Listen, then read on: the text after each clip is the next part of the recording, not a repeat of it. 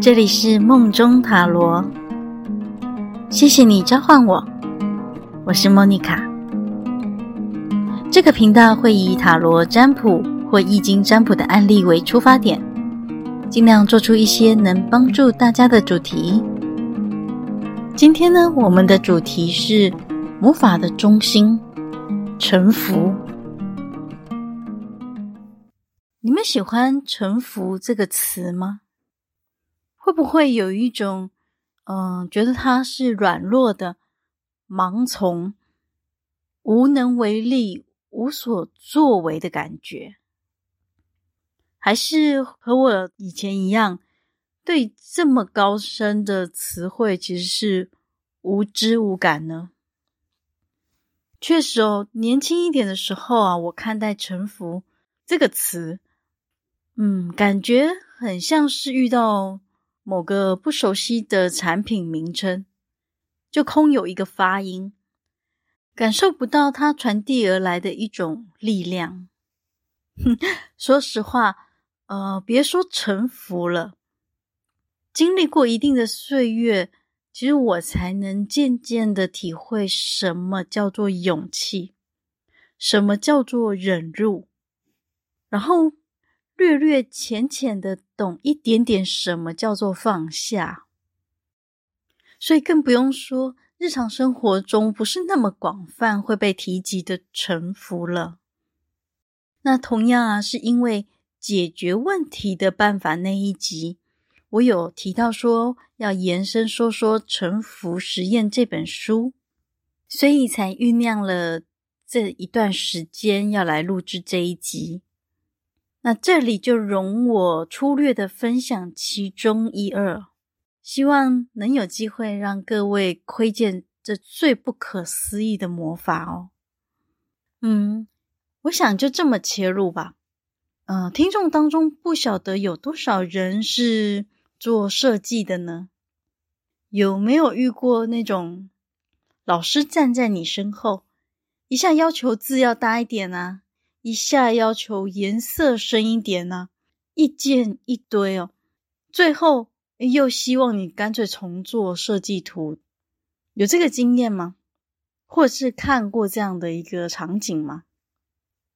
那又或者是广告业也应该很常见到，有没有碰到很多花钱的业主，他们会有很多自己坚持的想法，然后会一步一步的摧毁。气化最初的巧妙之处，当类似的情况发生的时候啊，你们的心里在想什么呢？是不是低估的？哎呀，又是个外行在领导内行的。而这样的心声呢，或许也可以用在宇宙在规划你灵性完美进程的时候，它会有的 OS。我们。真的比较容易，因为无限的贪欲、嫉妒、嗔恨和坚固的执着，驱动着我们的选择和方向。这些往往和正道是背道而驰的。然而，岔出去的路啊，总是那么的甜美。这就很像套养杀，有没有听过这个词？就是。给你设下一个圈套，然后慢慢的把你的恶习养肥了，蓦然回首才会惊觉啊！我当时怎么会嫁给这个人？啊，我当时怎么会听信他的话？Oh my god！我怎么会做这样的决定？再好好的回想一下，生命中是不是不断的有想要控制跟想要达成，或者有一些理想的蓝图？在自己的脑海中，可是总是苦恼着命运永远够不上这个边，而且你想象中的期望发展的总是不太一样呢。那么这时候就要反过来问喽：你们到底期望、向往的是什么？那个念头，一切都是利益众生的，还是为了证明一个我的存在，那个我啊，接下来我会用小我这个名词来代替哦。这个小我啊，他会常常想要 A，想要 B，想要 C，得不到的痛苦啊，真的像是真的一样。注意哦，我说的是像是真的一样哦。那不过是你还没有脱离幻境的能力，才会这么痛苦。想想小孩子就知道，有的时候小孩子看到了什么东西。哎呀，那个心痒了哈，就吵着说：“妈妈，妈妈，我想要买这个啊，我想要吃这个。”那如果你们不给他的时候，有时候他会怎么样？哭啊、闹啊、天崩地裂啦，好像世界都要毁灭啦。为什么别人有我没有啊？可是如果哎，你稍微把他的注意力分散掉，那他又去注意到了别的东西之后，他不见得会再想起他原本。那么执着想要的东西哦，同样的状况啊，随着年龄的增长，并不会有所改变哦。只不过渴望的东西，或者是渴望的关系，一样不断不断的让你觉得很痛苦。而那些真的是你们想要的吗？往往不是哦。为什么敢这么说呢？嗯，你们可以稍稍回想一下，自己多么努力的想要追求之后，又打算分手的，买了多少东西堆在家里的角落，后来又根本没有用到呢？我们是无限的哦，偏偏欲望也是无限的，它就可以在你没有知觉的时候，它可以不断不断的扩大。然后每次你都觉得，当你可以得到之后，这个痛苦就可以解决。事实上，你会持续在扩大你的欲望，所以你的痛苦其实不会因此就解决。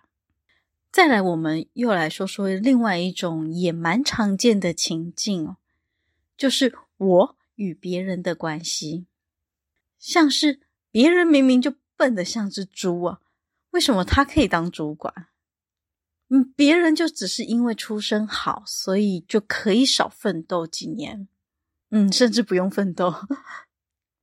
那别人明明是个心机婊，为什么总是可以得到男神的疼爱呢？就诸如此类了。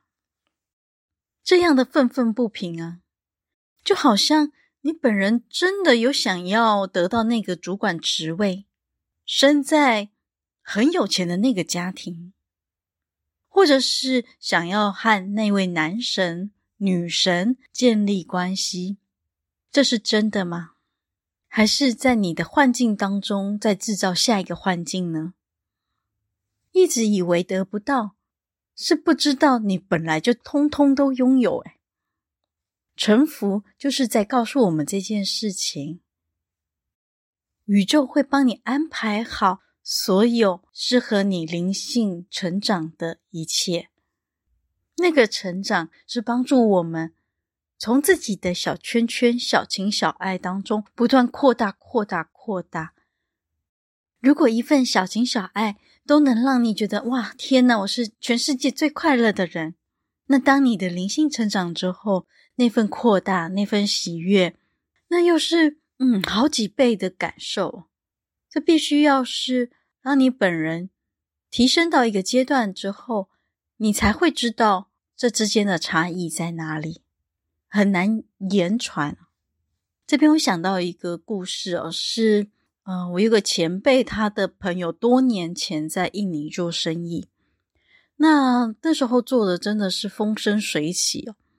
可是后来他不知道得罪了谁，还是其他人的后台比较硬，总之他的生意。开始被处处刁难哦，最后做不下去了。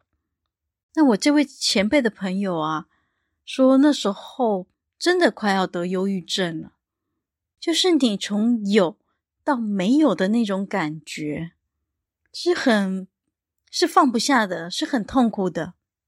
那幸好是他的老婆小孩都很挺他，一家人就决定啊，不然再换个地方重新开始吧。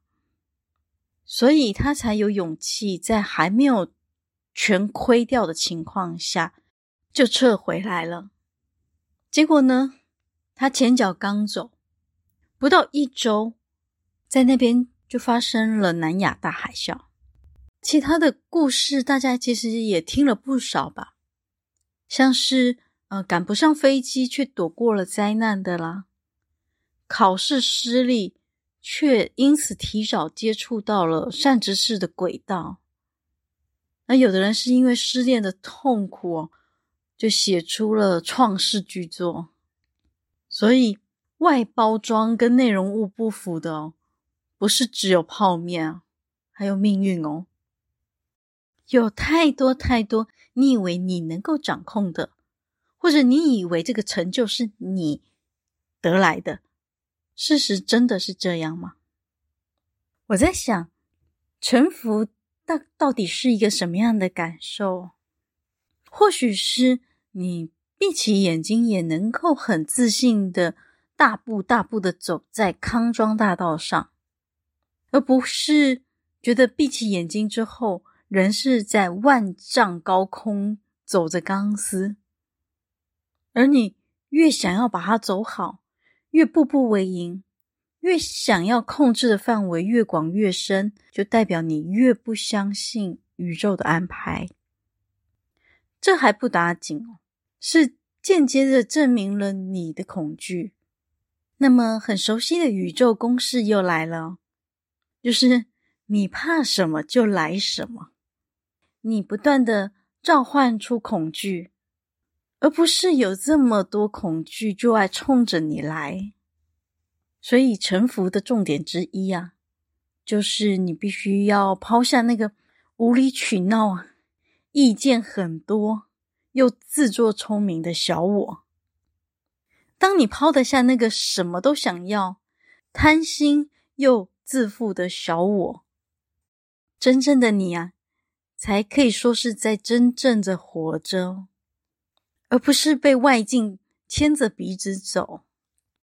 那时候你能够感觉到的喜悦，或许会让你很震惊；你能够感受到的平静，也会让你见识到心中宇宙的浩瀚。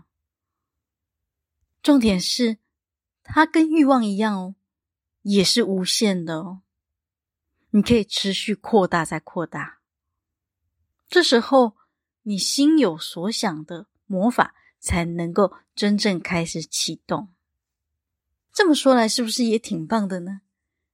其实，是不是只要相信，不再被那个小我控制着，一切的美妙、奇幻都将降临在你身上？哎，但是这真的不太容易哦。因为那个小我真的很吵，而我们一直觉得我们是赖他为生的，一种一直想要过得更理想的心理啊，持续在我们的内心当中运作着。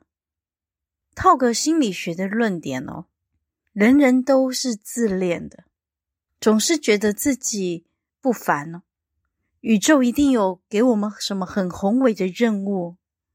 吊诡的是，这句话要说错，好像也是错的。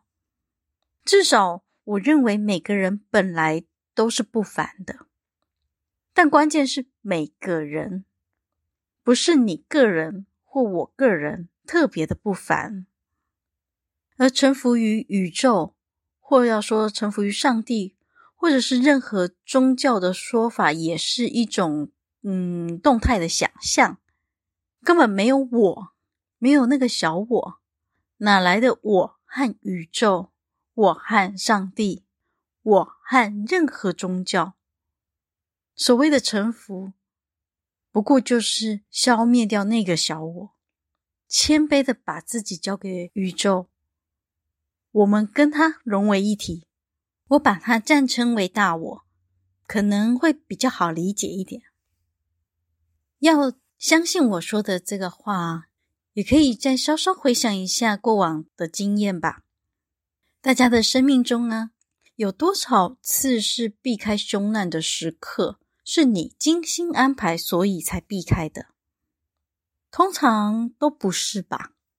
那么又有多少次美好的片刻是无为中产生的呢？你只是单纯的努力。甚至很多时候不见得是努力而来的，你就恰恰遇到了很好的老板啊，遇到良人啦、啊，遇到懂得珍惜你或者是很懂你的朋友啊，或者是在对的时间买进股票。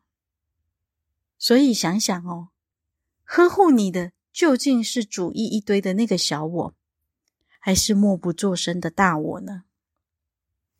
既然真正的智慧最清楚你我灵性如何越磨越亮，逐渐提升的是大我，那么你为什么不敢放给他来带领，舍下小我诸多的个人喜好与坚持，随顺臣服，用开放的心胸去接收更多不一样的风景。创造更多不可思议，你有勇气试试看吗？沉浮实验的作者啊，花了四十年的时间来落实哦。或许你可以尝试在这新的一年，给自己三个月、半年，或是一年的时间体验看看呐。这段时间，先不论世间的功名利禄，不论他人期待。不论自我鞭策，不断的学习臣服，在什么状况当中，活在那个当下，做最大的努力。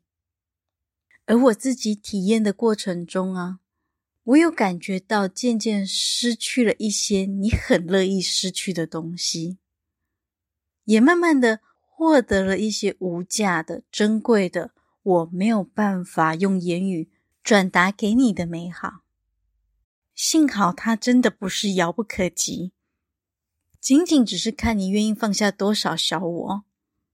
那么更详细、更生动，毕竟花了四十年的时间来走过这段路的作者都写给你看了，很鼓励大家可以亲自再翻翻那本书。